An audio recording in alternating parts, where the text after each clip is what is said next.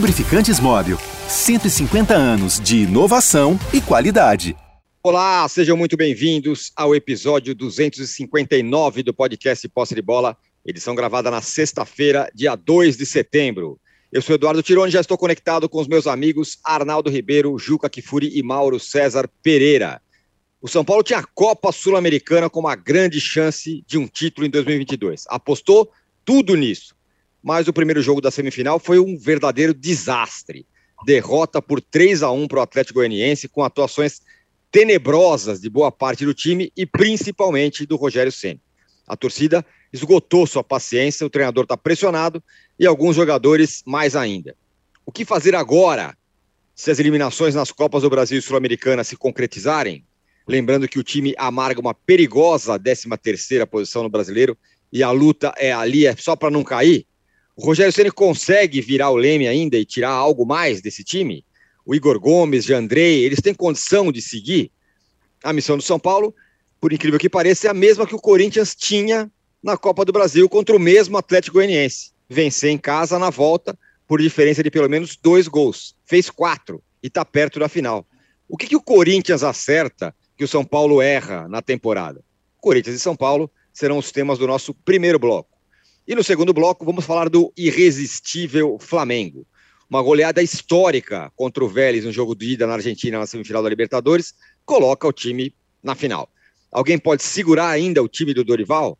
Além da é, Copa Libertadores e da Copa do Brasil, o Flamengo ainda mira o brasileiro e pressiona o Palmeiras, isso mesmo, que perdeu na Libertadores para o Atlético Paranaense e agora vive um impasse. Poupa o time no brasileiro para ir com tudo contra o Atlético Paranaense e corre o risco de ver o Flamengo reduzir a distância, ou vai para o tudo ou nada nas duas competições, mesmo com o elenco reduzido? E no terceiro bloco vamos falar da volta de Renato Portaluppi para o Grêmio.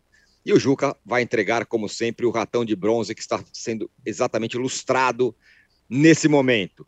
Já pedimos likes a todos de antemão, queremos aí 5 mil likes hoje, pelo menos, porque merecemos, pelo seguinte: a enquete está muito bem bolada mais uma vez. A enquete é a seguinte para quem está nos acompanhando ao vivo no YouTube: qual troféu está mais perto? É o troféu da Libertadores para o Flamengo ou é o troféu do Brasileiro para o Palmeiras? Quem está mais perto de conquistar o título? O Flamengo na Libertadores ou o Palmeiras no Brasileiro? Votem aí, todos vocês, e nos deem likes, hein? Meta ousada hoje. Bom dia, boa tarde, boa noite a todos. Juca, um jogo tenebroso do São Paulo em Goiânia e o time agora vai ter que repetir exatamente o que o Corinthians fez para avançar na Sul-Americana. Venceu o mesmíssimo adversário, o Atlético Goianiense, por três gols de diferença ou dois para ir para os pênaltis. Pergunta é, por que o Corinthians consegue e o São Paulo ninguém confia, Juca? Bom dia, boa tarde, boa noite, companheiros, quem nos vê. Eu não vou responder a sua pergunta, porque eu acho que o Corinthians uh, consegue porque a Fiel empurra, consegue porque, de fato, a temporada do Corinthians, por mais média que seja, é uma temporada muito melhor que a do São Paulo. Corinthians estava na Libertadores, foi eliminado por um time que lhe é muito superior, como o Flamengo. Corinthians está aí, é um passo de eventualmente chegar a uma final de Copa do Brasil, para azar dele de novo contra o Flamengo, não deve ganhar, mas enfim, eh, chegará a uma final de Copa do Brasil. Corinthians disputa a vaga no G4 do Brasileirão, deve disputar até o fim, ou seja, o Corinthians fará uma temporada no mínimo digna. E o São Paulo está aí, diante dessa questão, que é praticamente lutar para não cair no Brasileirão, o que, convenhamos, de novo, na história recente do São Paulo, é muito pouco. Eu quero fazer uma análise mais política do que técnica, futebolística, do que acontece com São Paulo, para falar sobre a necessidade da alternância de poder. O São Paulo mandava no futebol brasileiro, até que Juvenal Juvencio, o déspota esclarecido, tentou e conseguiu um terceiro mandato, que era proibido pelo estatuto. Juntou-se com o golpista Carlos Miguel Aidar e conseguiu um terceiro mandato, com a promessa de entregar o poder a Carlos Miguel Aguilar, que tinha sido presidente muito bem sucedido anos antes, da mesma maneira que Juvenal havia sido um presidente muito bem sucedido em dois mandatos. Carlos Miguel assumiu, foi o que foi, corrupção, foi impeachmentado, puseram ele para fora, e desde então o São Paulo é, é uma permanente confusão e é administrado de maneira a jogar fora toda a tradição daquele clube que resolvia as coisas entre quatro paredes. Claro, há brincadeiras, os rubro-negros do Flamengo né, têm dito que isso é a maldição da taça das bolinhas, que desde que o São Paulo usurpou a taça das bolinhas, o São Paulo já nunca mais ganhou nada de relevante, mas o fato é que esta permanência, da mesma maneira que se dá no Corinthians, né, então o Corinthians teve um momento uh, de glória, muito auxiliado pelo fato de que tinha um governo federal a que o respaldava, né? e a turma permaneceu, a turma permaneceu e o Corinthians está na situação de dívida que está hoje. Lembre-se do que era o Palmeiras do Mustafa Contursi. Também, segunda divisão, papapá. entra sem que seja um modelo adequado, mas entra um mecenas como o Paulo Nobre, começa a dar jeito no Palmeiras, né? faz o sucessor, esse sucessor vira rainha da Inglaterra porque entra uma patrocinadora que também não é o modelo que interessa, ou o modelo é, correto para salvar um clube de futebol, mas por paus ou por pedras, pelos interesses pessoais dela, investe no Palmeiras, e o Palmeiras está na situação em que está, além de ter um estádio bem administrado e tudo mais, ou seja, ah, com, com uh, ruídos na sucessão, porque o presidente que o Paulo Nobre indicou acabou rompendo com ele, e entra a Leila e, e toma conta do clube. Mas uma, ebuli, uma ebulição transformadora, pensando aqui, falando, dando o exemplo dos clubes de São Paulo. E o São Paulo virou isso. Eu ontem fiz um levantamento que eu fiquei estarrecido, que aparentemente é, é, é, significa pouco, mas eu acho que significa muito. São Paulo, no, no, de 2011 para cá, São Paulo e Atlético Goianiense se enfrentaram dez vezes, ou onze vezes. Foram cinco vitórias para cada lado e um empate. Nós estamos falando do tricampeão mundial São Paulo e de um clube que recém está na Série A do Campeonato Brasileiro. Não é possível você comparar o São Paulo e o Atlético Goianiense. Mas dentro de campo é assim. O São Paulo conseguiu ser pior do que o Corinthians em Goiânia.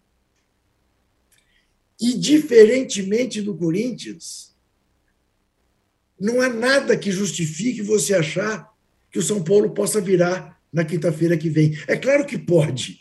Aliás, eu diria, é claro que deve. Aliás, diria mais. É claro que tem obrigação de, como disse Rogério Ceni, mas a obrigação de não será da maneira como Rogério Ceni fez ontem.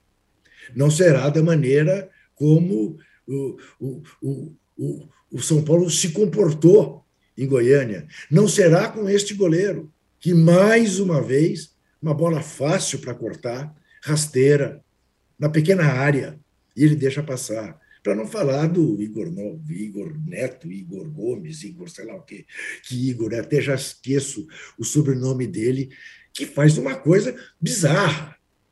Bizarra. Pareceu o Vargas do, do, do Atlético. Né? Quer dizer, aquilo parece coisa proposital. O cara tem um cartão amarelo, uma bola no meio de campo. Ele dá um carrinho daquele. Parece que ele está pedindo, me tirem.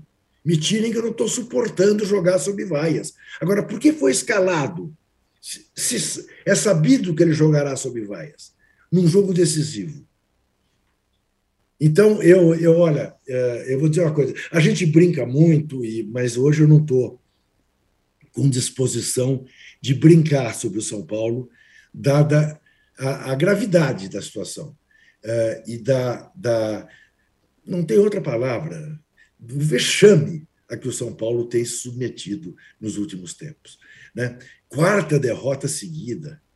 Tá bom, nesse meio tempo teve o Flamengo, mas eh, teve o Fortaleza, teve o Atlético Goianiense, teve o Santos, que né, não é o Santos que a gente conhece.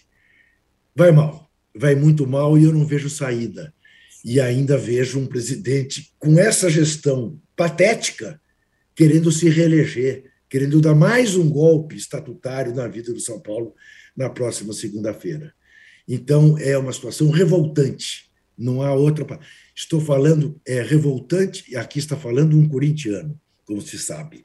É revoltante do ponto de vista do futebol brasileiro, do que o São Paulo significa. O maior vitorioso do futebol brasileiro. Tem toda essa conversa: o Palmeiras é o maior campeão nacional do século XX. O São Paulo com menos idade que todos os outros rivais dele, é o maior campeão do futebol brasileiro. O maior. E está nessa situação em que está. É deprimente e revoltante. O, o Diogo Maris já mandou mensagem aqui, falou: lembremos que o São Paulo, da Taça das Bolinhas, não honraram as calças e não cumpriram o escrito para lançar a patética é. penta única. Maldição, é, diz isso. ele. Bom, Diogo, se for, se o problema fosse esse, era só devolver a taça lá hoje, não podia passar a ganhar todo mundo, né? Vamos é, combinar claro que... que isso, claro que isso é uma brincadeira, né? Sim. É, é aquela coisa da, da, praga, praga de, de rubro-negro. Sim. Né? É, é, o sapo enterrado no campo do Corinthians, vocês vão se lembrar disso. Né? É uma praga. Né? Exato. Mas que o São Paulo faria bem devolver a taça de bolinhas, isso não tenho a menor dúvida. É verdade, com certeza. Arnaldo, é, o trabalho do Ceni não é que estaciona, ele piora e o que é possível fazer para ainda salvar o ano? Porque parece que a vaca está indo para o brejo mesmo. Sim, eu, eu entendo quando o Juca fala da, das questões estruturais que explicam o momento do time, esses últimos anos é, nefastos, mas o, o, que acontece dentro de campo, é, o que tem acontecido nessa temporada dentro de campo, pouco tem a ver com a questão política do São Paulo, com a estrutura política do São Paulo. O, o tal do golpe da reeleição não foi dado ainda. Acho até a derrota de ontem pode prejudicar a votação. Seria até curiosamente interessante. Mas o que, o que tem acontecido no São Paulo, é, no time do São Paulo, é, basta ser olhado no campo. E acho que para a gente falar. É, é, é, fácil a gente chegar e mergulhar na, nas questões políticas estruturais para explicar o momento de um clube, mas não é fácil para explicar o momento de um time. E a, o São Paulo, a história do São Paulo, é, a história política, como, como também lembrou o Juca, ela não é exemplar, assim como não é exemplar nenhuma história de clube brasileiro em relação a cartolas e comandos. E golpe por golpe, o São Paulo teve de todos os golpes, né? Teve o golpe é, na verdade, um, o maior dos golpes, golpe mesmo, golpe, foi a queda do Carlos Miguel Aidar, porque esse foi eleito, esse foi golpe para subida do Leco lá atrás. Esse é um golpe, como um golpe que aconteceu no poder eh, brasileiro recentemente em relação a Dilma, foi mais ou menos aí. E o que o Casares tenta fazer agora é o golpe que foi dado pelo Fernando Henrique Cardoso lá atrás, que não foi rotulado como golpe, a reeleição em benefício próprio. Então, golpe por golpe, político por político, presidente por presidente, falando bem sério, são poucas as distinções. A questão é o time, Tirani, como você falou. É, e acho que o, o, o trabalho do Rogério definha, simplesmente, definha olhos nus, né? O São Paulo não tem quatro derrotas consecutivas desde 2013, quando teve a pior temporada da sua história. E, mas não, a gente não precisa ir nas quatro derrotas, é, é, digamos, uh, esmiuçar cada uma delas, porque cada uma delas tem a sua história. Uma hora jogou bem, outra hora a bola não entrou. Mas o que aconteceu ontem em Goiânia é imperdoável. A partir da escalação, a partir das opções, a partir das intervenções e das substituições, mostra um técnico completamente perdido. A entrevista pós-jogo simplesmente confirma isso. As escolhas, os jogadores que falharam na partida, são escolhas absolutamente pessoais do Rogério, né? curiosamente. A insistência com o Igor Gomes, que foi expulso, que revela pouca condição emocional de jogar como titular nesse momento, foi mantido contra todas as expectativas das torcidas de São Paulo, Goiânia, Córdoba, qualquer uma dessas, foi mantido, levou o cartão vermelho. A escolha do goleiro, uma escolha pessoal para um goleiro que joga com os pés e que desde que voltou joga quase nada com as mãos, é a escolha pessoal do Rogério. E a última, talvez, a do Diego Costa, que é um menino bom, jogador promissor, mas que foi alçado à condição de capitão inquestionável do Rogério, e que na hora de decidir entre fazer uma falta ou parar uma jogada, escoltou o adversário até o terceiro gol, que pode ter selado a eliminação do São Paulo. São três personagens que falharam, três escolhas pessoais com a assinatura do Rogério.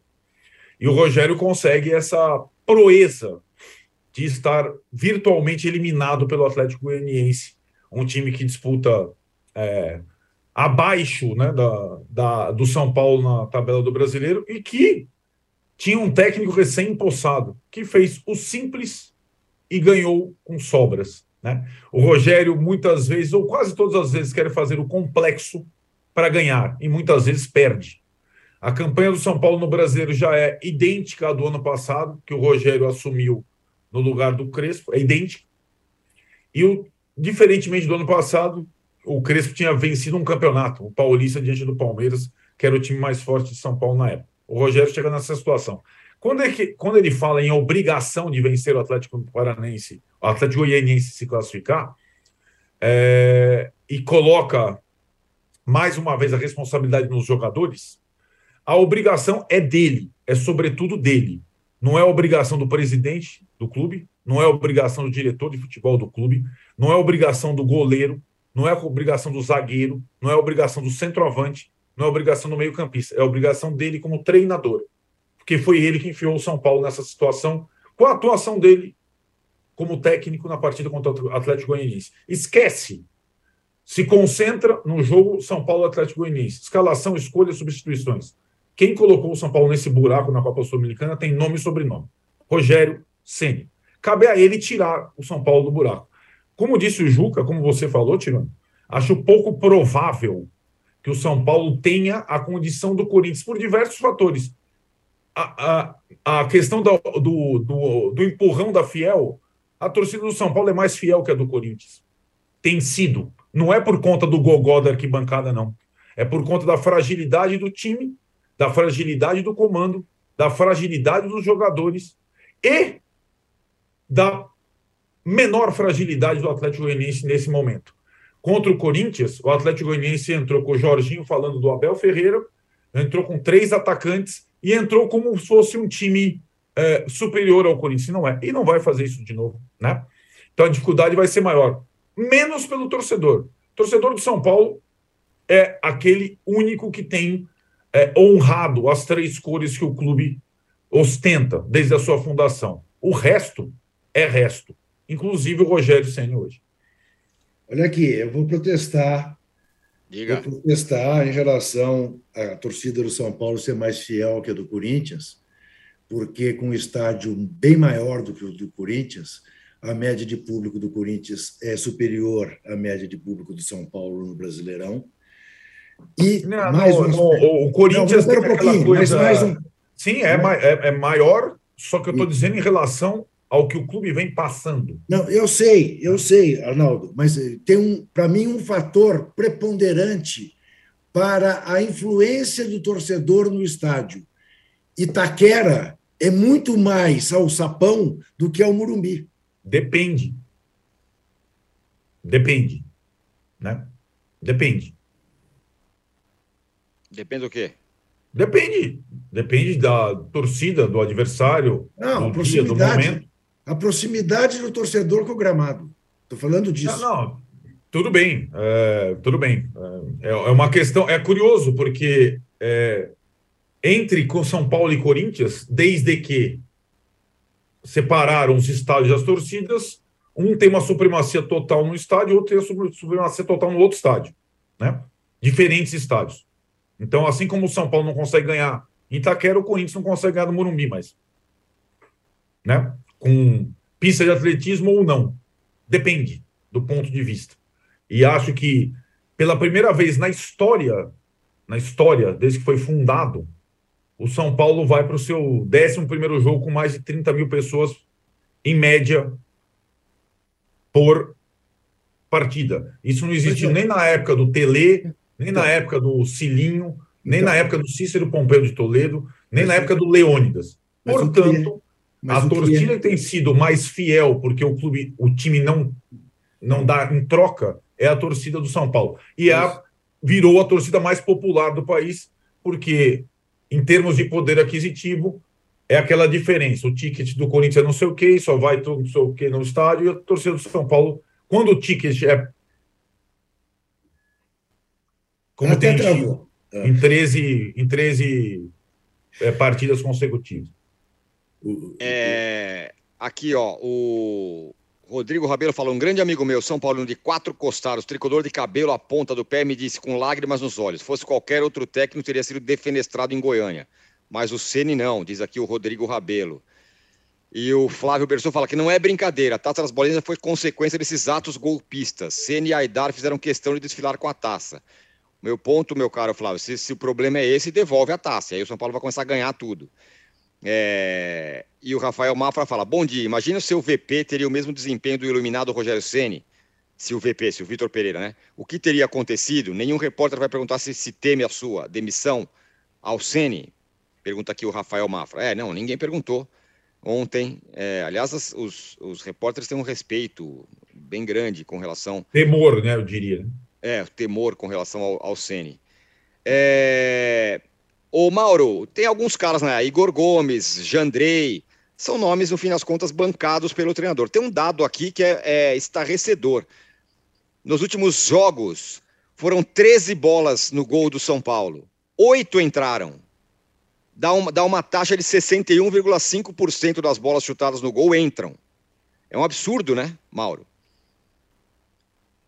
É, mas acho que isso entra também muito na conta da, da fragilidade do goleiro. Né? Ontem, é, quando eu vi o Jandrei ação, lembrei muito do Muralha, na época que ele estava no Flamengo, porque era bem parecido. Jogando, driblando os adversários. Teve um jogo contra o Santos que foi disputado na Ilha do Governador, em que ele tomou gol assim, inclusive, foi driblar o adversário. O Jandrei ainda não tentou driblar, acho que ele vai fazê-lo, mas é impressionante. Já tentou, já tomou um gol. Tomou um gol do Corinthians, assim, gol do Jô. Ah, é verdade, é verdade. Bem lembrado, bem lembrado. Então, já estão aí no mesmo nível de digamos assim, capazes de provocar angústia e desespero no torcedor. É, e o outro goleiro também, o Thiago, o Thiago é novo, o, o Felipe Alves é, é, também um goleiro instável. Acho que São Paulo tem goleiro, né? Essa é a verdade. É, eu concordo com todas as críticas ao Rogério. Acho que ontem, é, depois que ele vai para o intervalo com um a um, que era um bom negócio para São Paulo, não havia outra opção a não ser o time ficar mais protegido, né? O time tinha que se fechar, não, não tem jeito outra alternativa. E o São Paulo tenta fazer um jogo franco com um homem a menos, é algo inviável.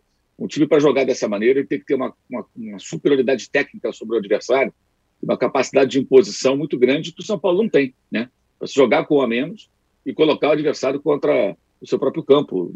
E lógico, acabou o São Paulo tomando os gols. O Atlético aproveitou muito bem essas fragilidades. Os gols também tem aí as, as, as dos jogadores, né? Acho que tem do técnico e também dos jogadores.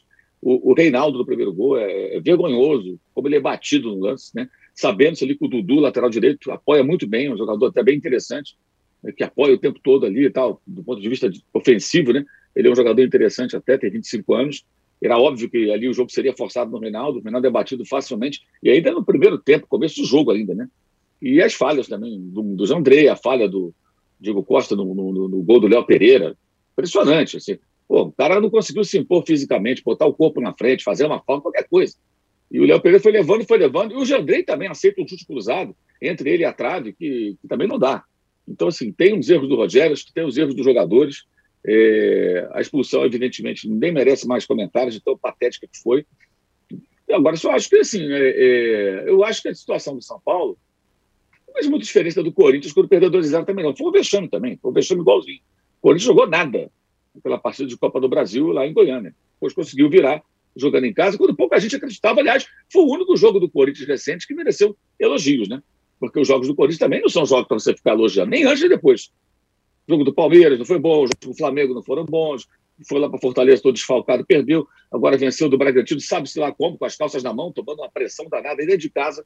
O Corinthians também não tem feito bons jogos, mas aquele foi o ponto fora da curva. Agora, não sei se o, se o, se o São Paulo vai ter capacidade de, de produzir é, é, uma partida é, é, é boa bastante para conseguir essa vantagem. Também, como pensou o Arnaldo, eu acho que é o contrário do que aconteceu naquela semana em que o, o ex-técnico do Atlético Goianiense, Jorginho, está mais preocupado em, em, falar sobre outros profissionais e outras questões, né? Acho que o Eduardo Batista certamente não vai fazer, vai ficar no cantinho dele ali, preparando a sua equipe. É, a única coisa que pode ser favorável ao São Paulo nesse contexto é a divisão do Atlético aí com, com o Campeonato Brasileiro, a tentativa de escapar do rebaixamento, o fim de semana, enfim, o que pode acontecer que pode eventualmente impactar na quarta-feira. Possível é vencer por dois gols, tarefa muito complicada, é, e acho que o, o Ceni está diante de um desafio bem grande. E é curioso, porque na semana anterior, é, pelo menos na minha opinião, né, é, o São Paulo, embora tenha perdido para o Flamengo, fez um jogo muito bom contra o adversário que é superior a ele e conseguiu se impor, conseguiu criar circunstâncias, falamos muito sobre isso aqui na semana passada, e agora fez um jogo assim, inverso, né? É, se aquele jogo, apesar da derrota, foi uma boa apresentação, dessa vez, meu Deus, algo muito um desastre, uma das piores atuações é, de um time, digamos aí, um time grande, né? Nos últimos tempos que a gente pôde acompanhar num jogo importante, um jogo semifinal. O Juca, é... o Rogério Ceni vai aí seguindo as suas convicções e como a gente mostrou aqui, né? Ontem estava com um a menos, resolveu jogar de peito aberto. Você acha que é uma diferença dele para o Vitor Pereira que o Vitor Pereira, a hora que a que a água bateu no pescoço, ele entendeu o que deveria ter sido feito e mudou a rota, e o Rogério Senna é incapaz de fazer isso? Pois é, o Vitor Pereira não tem, por ser um treinador mais experiente, mais seguro, não tem a preocupação de ser tão autoral como o Rogério Ceni tem. E daí, ao contrário, ele abdica das suas convicções e arma um time mais realista, mais pragmático do que ele gostaria. E o Rogério não, quer dizer, o Rogério mantém a sua visão de como ganhar jogos em qualquer circunstância. E a circunstância ontem para ele era de segurar um a um. E ele não fez. É, eu, eu, eu vi, acho que foi o Arnaldo. Eu confesso que ontem, eu, eu, eu já falei para vocês que eu tenho dois amigos que têm uma live estupenda depois do jogo de São Paulo, e eu acho que eu fui ver essa live, nem prestei muita atenção na opinião do Arnaldo. Mas acho que foi o Arnaldo que disse: o Rogério nunca pôs o Patrick, o Caleri e o Luciano juntos. Pois ontem, quando um o São Paulo estava com, um a menos. É. Aí você fala, mas qual é a lógica? Nenhuma. Né? Bom, depois do segundo tempo, ele tira o Luciano, que, a meu ver, estava melhor do que o Caleri em campo. Tinha feito um gol. Está mais iluminado que o Caleri nos últimos jogos. Se era para tirar alguém, tirasse o Caleri, não o Luciano. A cara do Luciano saindo do campo dá a medida. E a reação da torcida do São Paulo no Serra Dourada também dá a medida. Enfim, eu acho que a diferença basicamente é essa: de um técnico que está menos preocupado consigo mesmo e mais com o time do que o Rogério, que quer ser o Picasso, uh, uh, o pintor espanhol, pelo amor de Deus, não o goleiro que jogou no São Paulo. E não se dá bem. Muito bem. Ó, estamos aqui com 2,4 mil likes, queremos chegar em 5 mil. A nossa enquete está indicando o seguinte: ó, qual título está mais perto, Libertadores do Flamengo ou Brasileiro do Palmeiras? Libertadores do Flamengo com 63%, Brasileiro do Palmeiras com 37%. Faz sentido. A gente, a gente fecha o primeiro bloco para falar justamente sobre Palmeiras e Flamengo. Então já já voltamos. Não saia daí.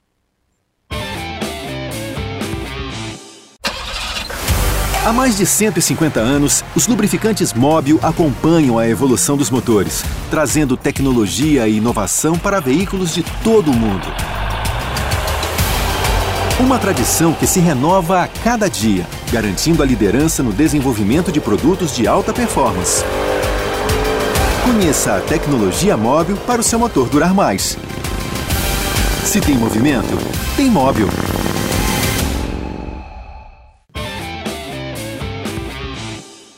Estamos de volta para o segundo bloco do podcast Posse de Bola, número 259. O André Pérez fala que aconteceu ontem aquilo que era falado até duas semanas atrás.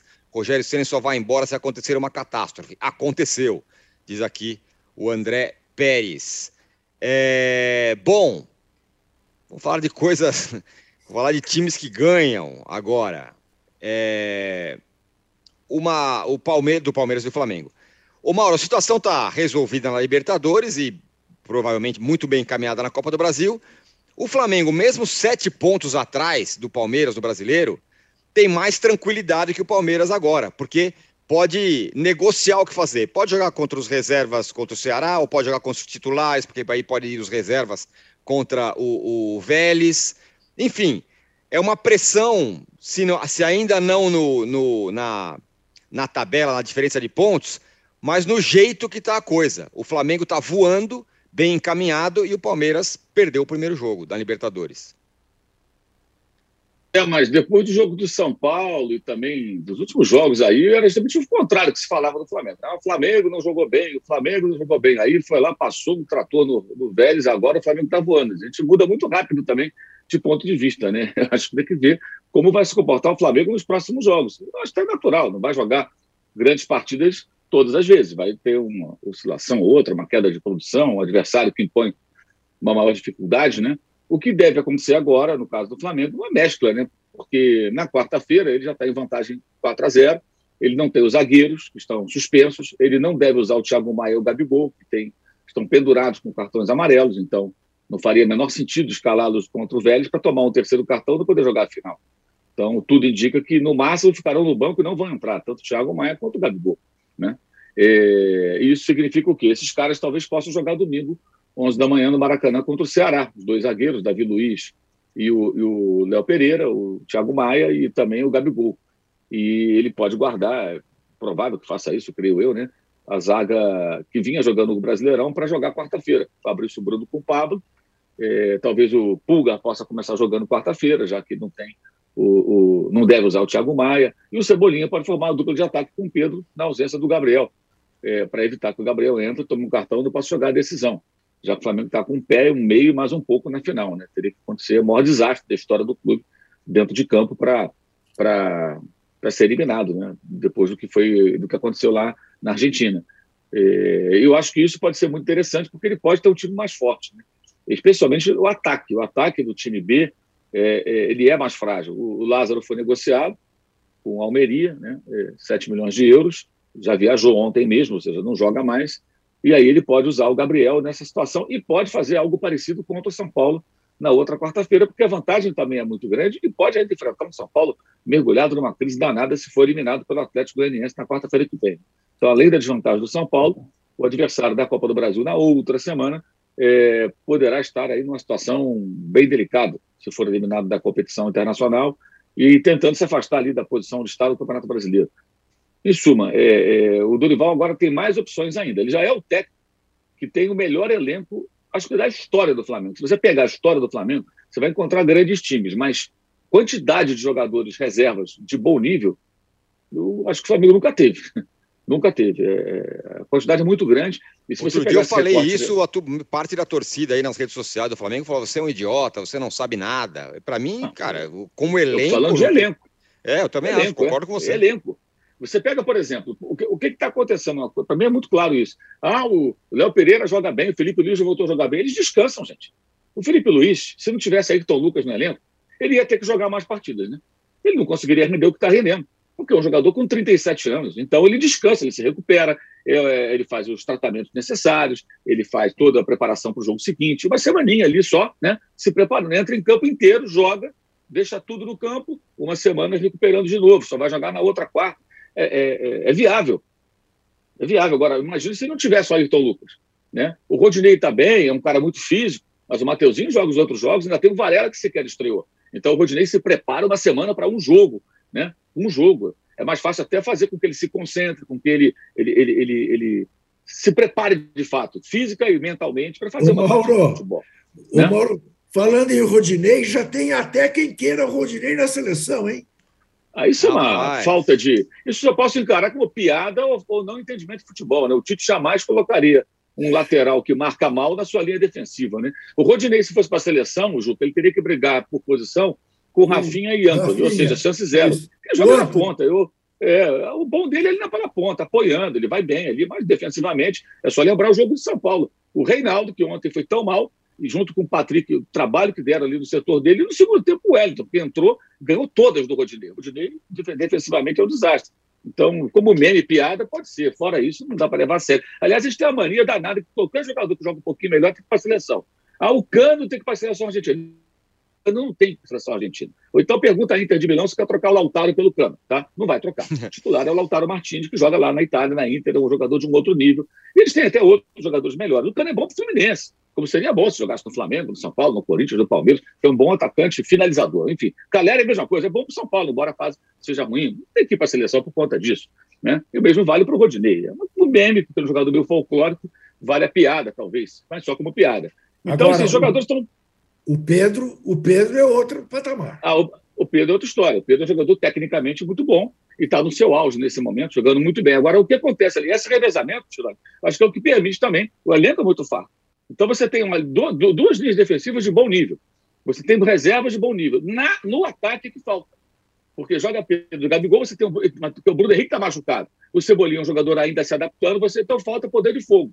Muitas vezes falta, falta que prenda a bola na frente, falta que, enfim, possa dar um pouco mais de opções.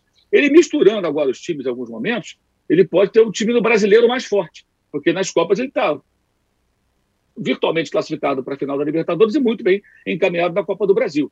E aí ele vai ter condições, acho eu, de correr menos riscos, digamos assim, no brasileiro, porque ao Flamengo só resta uma alternativa que é continuar ganhando jogos tem que ganhar do Ceará domingo, no outro final de semana tem que ganhar do Goiás lá em Goiânia, onde o Atlético Mineiro e o Palmeiras, por exemplo, não venceram, né? empataram. O Palmeiras empatou no último lance, lá no começo do campeonato. É, o time que reagiu, o Goiás, é um jogo bem difícil, talvez dos mais difíceis desses próximos que o Flamengo vai fazer.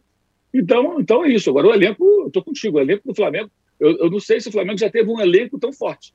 Tá? Agora, as pessoas têm que entender. O time titular é uma coisa. Quando eu falo elenco, assim, tem reservas a rodo para várias posições. É, é, e você consegue realmente manejar isso, sabendo fazê-lo, né, de uma maneira bem interessante. Agora, nem o Jesus, nem o Abel Braga, nem o, o Domenech, nem o Senni, nem o Renato, nenhum deles teve essa fartura que o Dorival teve.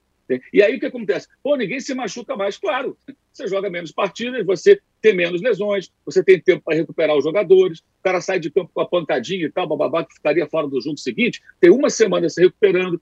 Isso faz muita diferença faz muita diferença e o Dorival está surfando nessa onda com muita competência, está fazendo um trabalho bacana. Agora ele tem que saber, acho que manejar isso nesse momento.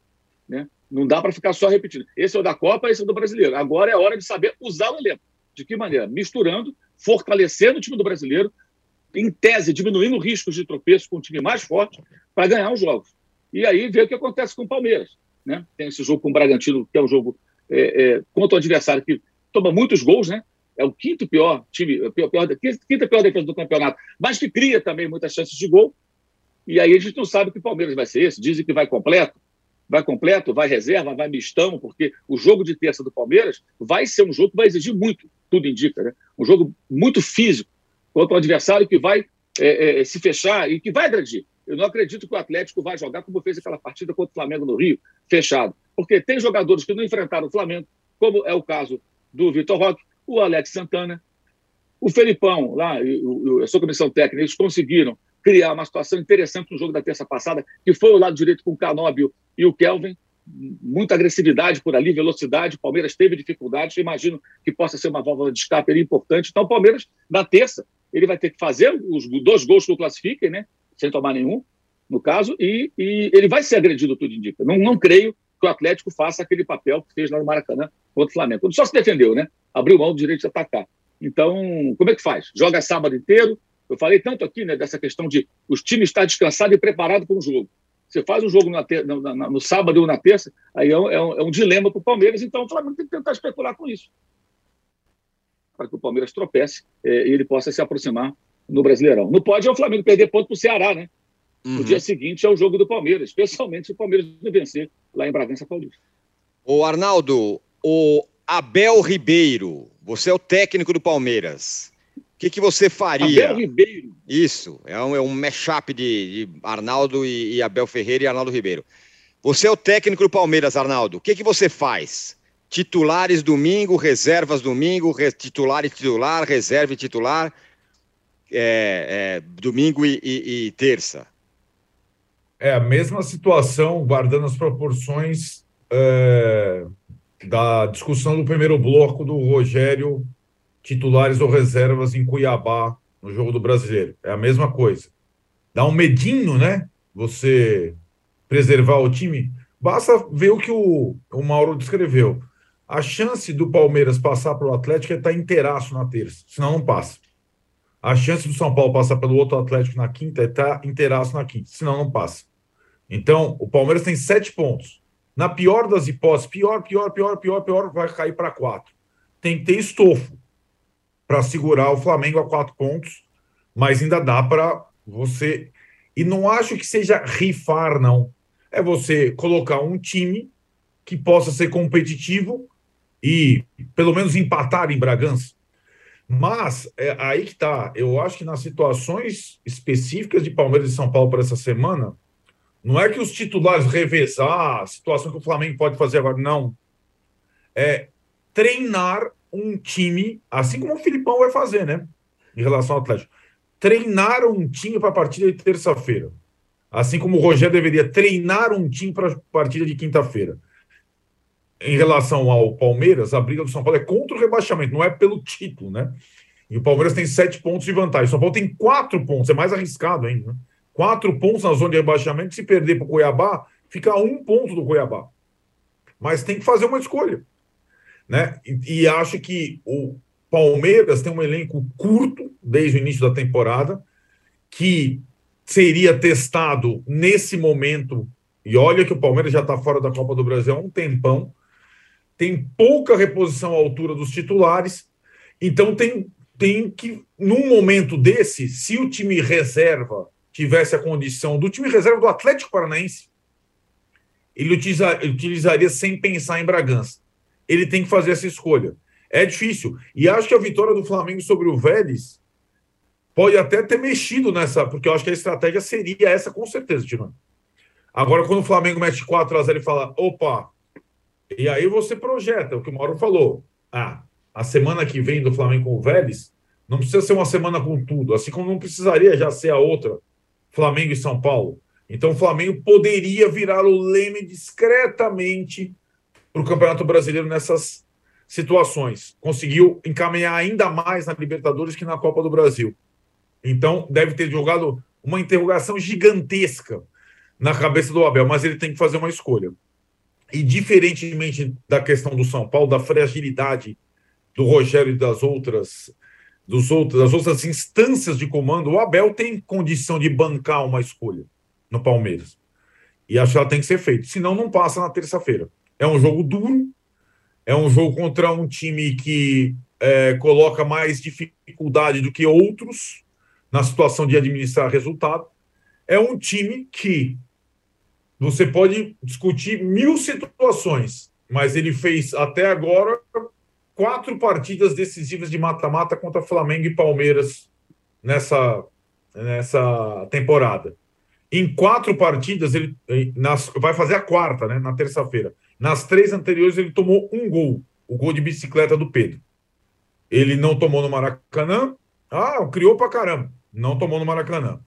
Não tomou outro na Arena da Baixada, até teve chance de empatar no final. E não tomou com um a menos na Arena da Baixada contra o Palmeiras. Então, se, se, se não considerarem a temporada do Atlético Paranaense, os adversários vão se dar mal. E acho que o Palmeiras tem que ter isso em mente. Senão, pode ser eliminado na terça-feira na sua casa. Não seria surpresa nenhuma para mim. Juca, e se você fosse o Juca Ferreira? Essa é uma pergunta. Como é que você manejaria o elenco do Palmeiras? Essa é uma pergunta. E a segunda tem, a segunda tem a ver com isso, Juca. Eu tuitei esses dias que eu, eu pelo menos já estou vendo uma hegemonia, talvez uma supremacia do Flamengo com relação a todo mundo, inclusive o Palmeiras. A diferença de elenco hoje, para mim, é tipo o campeonato alemão. É o Bayern e o restante. Tá lá o Borussia, que às vezes incomoda, tem vezes não sei o quê, mas via de regra, o Flamengo tem uma, uma, um, um potencial muito maior do que os outros no futebol brasileiro e na América, Juca. Olha, eu se fosse o Abel Ferreira, eu me guiaria por aquela máxima antiquíssima: melhor um passarinho na mão que dois voando. Eu me garantiria no Brasileirão. Eu não daria chance para o azar em Bragança. Hum. Porque uma derrota em Bragança, Bragantino há quatro jogos não ganha. Vai jogar em casa. Vai jogar com a faca entre os dentes. Sabendo que o Palmeiras vai jogar com alguma cautela, porque tem o jogo na terça-feira. Eu iria com tudo para cima do Bragantino.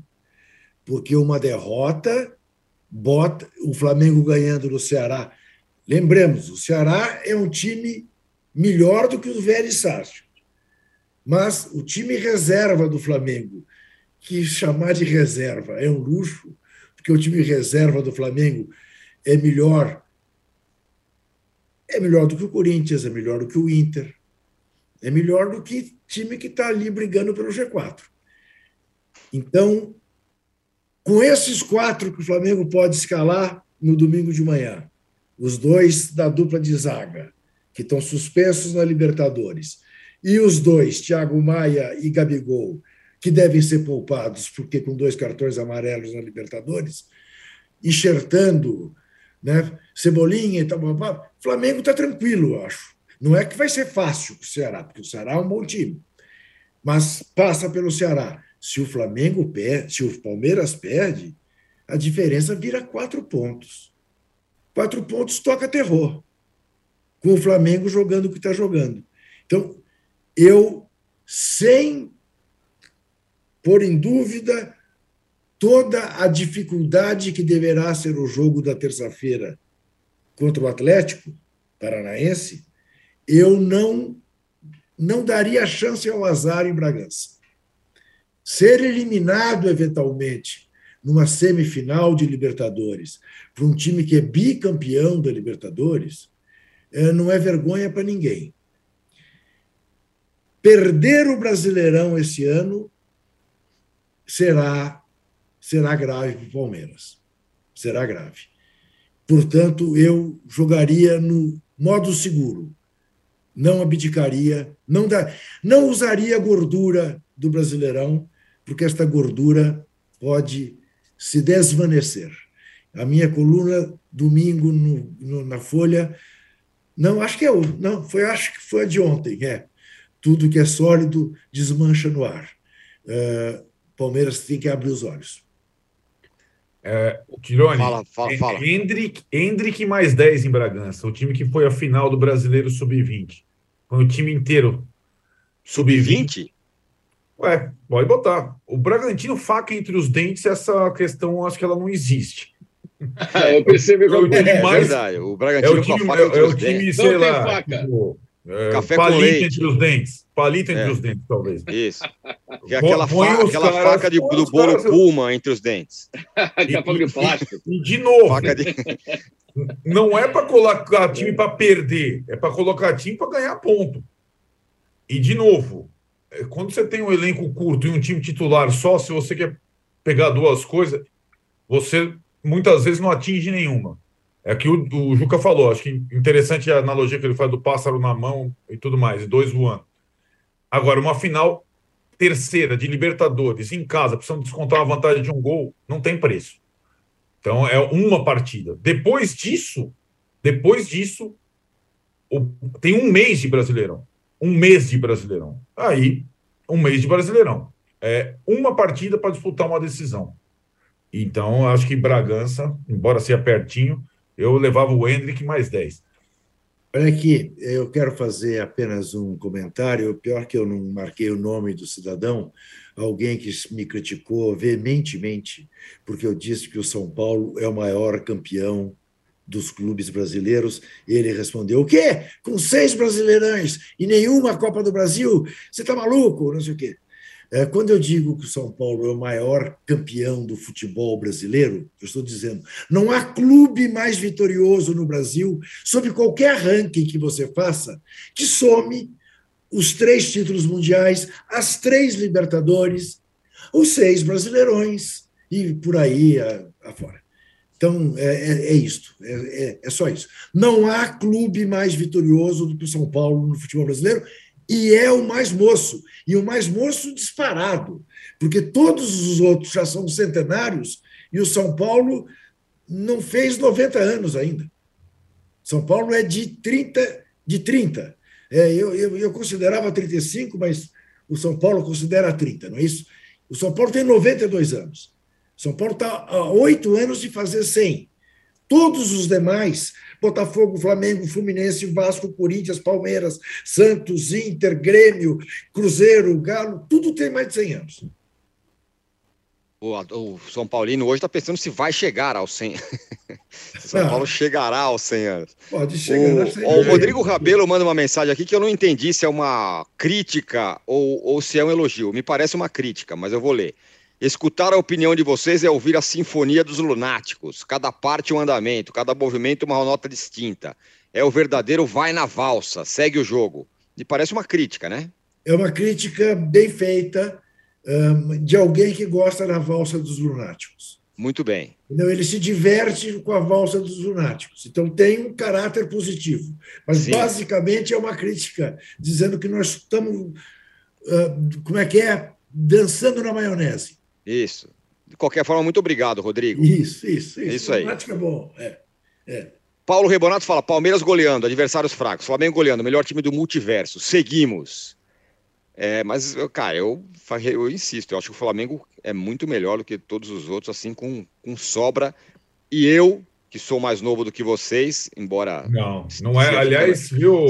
Seja, ficando mais velho. Aniversário do nunca... nosso âncora hoje, né? É isso. Opa, parabéns, âncora! É, é ele, ele deu um jeito de dar um gancho. Né? Ah, né? tá... isso, isso. Quanto é? Ele 40? não é o mais novo, está fazendo aniversário. Maurão fez durante a semana também dois ilustres. Olha, meus parabéns também. Semana. Parabéns aos dois essa semana é gloriosa, né? Só, só coisas muito importantes fazendo aniversário nesse, nesse período. Ontem. Isso mesmo. 112, é. Agradeço a minha mãe que segurou um dia mais na, na, na barriga dela. Que absurdo. Dia 2. Fechamos aqui o segundo bloco. Eu estava indo tão bem, O Rodrigo eu Rabelo falou: Juca, eu te amo, ah. você é demais. É o Rodrigo. É. Que, vou... da, da valsa dos lunáticos. Eu vou mudar, eu vou mudar o ratão de bronze. Não, não faça isso. Não, vou dar para você. Como é que você fala uma coisa dessa? não queria nascer dia 1 de setembro. Fechamos o segundo bloco ah, e já voltamos, porque sabe quem está de volta? Renato Portaluppi no Grêmio. E também teremos Agora o ratão vai. de bronze. Já voltamos. O cartão vermelho está reforçado. Faz tempo que eu e Juca Kifuri estamos aí na estrada. Bom, nós já temos uma certa idade para ficar correndo atrás da bola, correndo o campo inteiro. O que, que faltava? Um atacante daqueles, um jovem, para meter gol no adversário. Agora teremos também a presença de Walter Casagrande Júnior. Cheguei aqui, estou no UOL e pronto, e vou fazer parte do trio com Juca Kifuri e José Trajano no cartão vermelho. Dois mestres, hein? Para falar de futebol, é claro, para falar também de música, que ele entende bastante para falar de política? Pois não, para falar de tudo que vier à nossa cabeça. Vamos lá, cartão vermelho.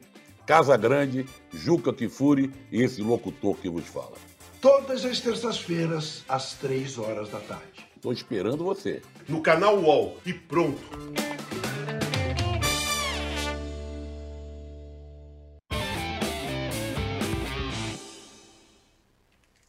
Estamos de volta para o terceiro bloco do podcast Posse de Bola. O Juca já está com as mãos no ratão de bronze, já lustrou e vai nos entregar agora.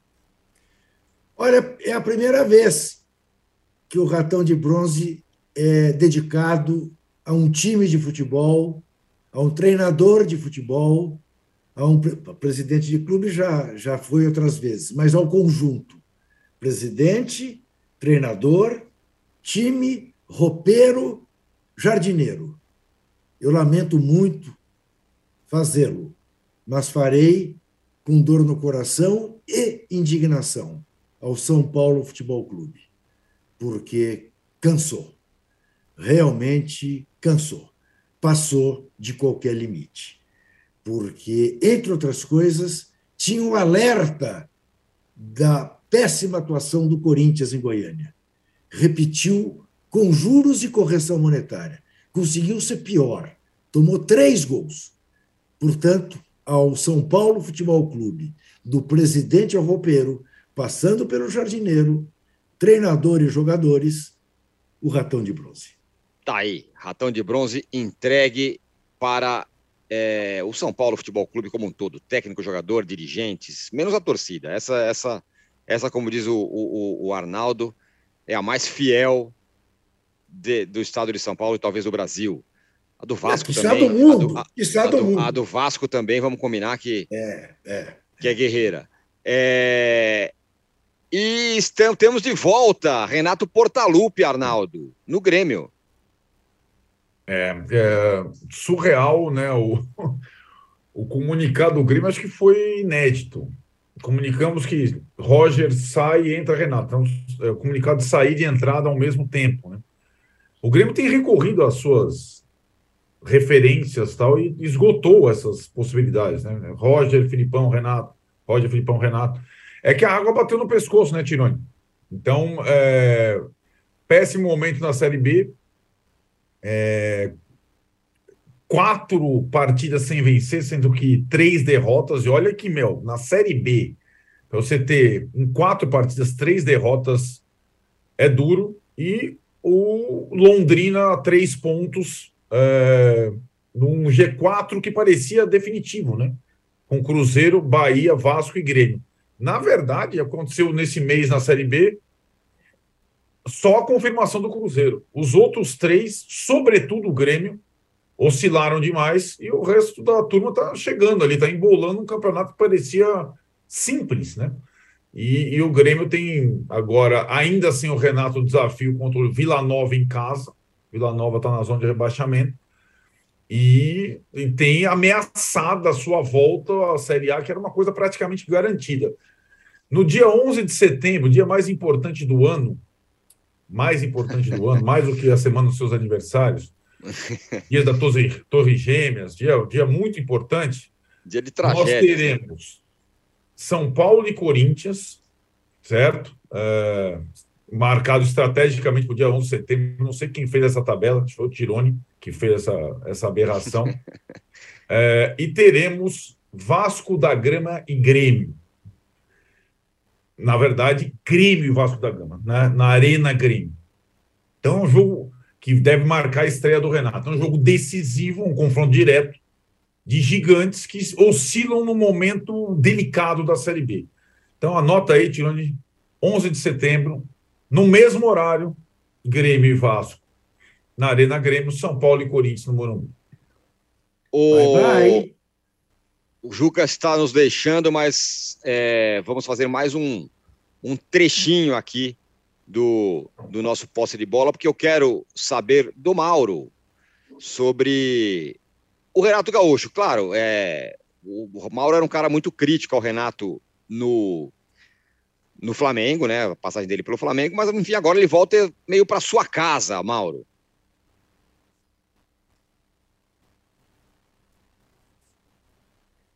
Acho que o Mauro está. O final de trabalho do Renato foi péssimo no Grêmio. Ele volta para casa que ele deixou desarrumada, né? Eliminação para o Del Valle naquela fase inicial do, da, da Libertadores, é, que foi o que fez ele cair. É, ganhou o título gaúcho lá, com as calças na mão contra o Caxias, aquela coisa toda. Perdeu três jogos com o Caxias naquele campeonato. O time muito mal, contratações que ele sugeriu que não, não deram retorno. Mas, é, como as pessoas têm memória curta, né, e a relação de boa parte da torcida do Grêmio com o Renato é uma relação de amor incondicional, né? É, todo mundo apaga o que aconteceu e traz o Renato de volta. O que, que vai acontecer agora? A meta é muito baixa, o Grêmio tem quarto, ele tem só que subir. Não é nada difícil, vamos combinar, né? Em relação com todos os erros de formação de elenco, o elenco do Grêmio é um elenco com mais investimento que os demais. Londrina, Esporte, que estão tentando alcançar uma posição no, no grupo dos quatro que sobem para, para a primeira divisão. E vai alcançar a meta, provavelmente, vai ficar coberto de glórias, e o Grêmio vai começar 2023 pensando que está em 2016. É o que vai acontecer. Com os mesmos problemas, a mesma conversa do Renato. Alguém acha que o Renato volta repaginado, com uma nova visão de futebol? Não, provavelmente tudo igual. É, eu acho que é muito mais uma. Então, também por culpa do Roger, né? o trabalho do Roger também ficou muito aquém, óbvio. Então, o trabalho do Roger ficou aquém, mas diretoria fraca, é, gestão do futebol um desastre, já não é de hoje. O, o Grêmio é um exemplo de como você pode ser bem administrado fora de campo, como o clube foi nos últimos anos, se estruturou financeiramente, na parte administrativa, dívidas bem controladas, aquela coisa toda, e ao mesmo tempo você pode fazer um, tudo errado no futebol. E o Grêmio continua fazendo isso. Uma tentativa desesperada para tentar o acesso e, e, e usar ali o, o, prestígio do Renato com a torcida do Grêmio é, para pacificar um pouco as coisas. Caiu o dirigente também, quer dizer, fizeram lá uma limpa, mas é mais do mesmo, né? É mais do mesmo. Acho que no, no curto prazo deve dar resultado, vai subir, provavelmente com o Renato.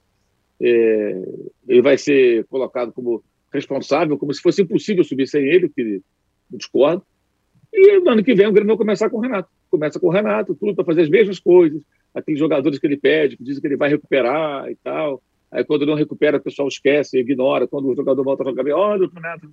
Aquela mesma história. Voltou a 2016 o Grêmio. Não sei se com o mesmo desfecho, acho pouco provável. Muito bem. Tá aí, fechamos o podcast Posse de Bola número 259. Obrigado, Mauro, obrigado, Arnaldo, obrigado a todos que estiveram com a gente aqui. O Felipe Alves mandou mensagem falando que o Fortaleza ganha mais uma amanhã e o Luiz Castro, técnico do Botafogo, vai cair. Goleiro e nós voltamos. Paulo, é Hã? Goleiro do São Paulo mandando mensagem? É, é um homônimo do goleiro do São Paulo. E na segunda-feira estaremos de volta. Obrigado a todos. Tchau. Você pode ouvir este e outros programas do UOL em uol.com.br podcasts. Posse de bola tem pauta e edição de Arnaldo Ribeiro e Eduardo Tironi. Produção de Rubens Lisboa. Operação de ao vivo de Fernando Moretti e Paulo Camilo. Coordenação de Fabrício Venâncio e Juliana Carpanês. Os gerentes de conteúdo são Antônio Morei e Vinícius Mesquita. E o diretor de conteúdo é Murilo Garavello. Uau.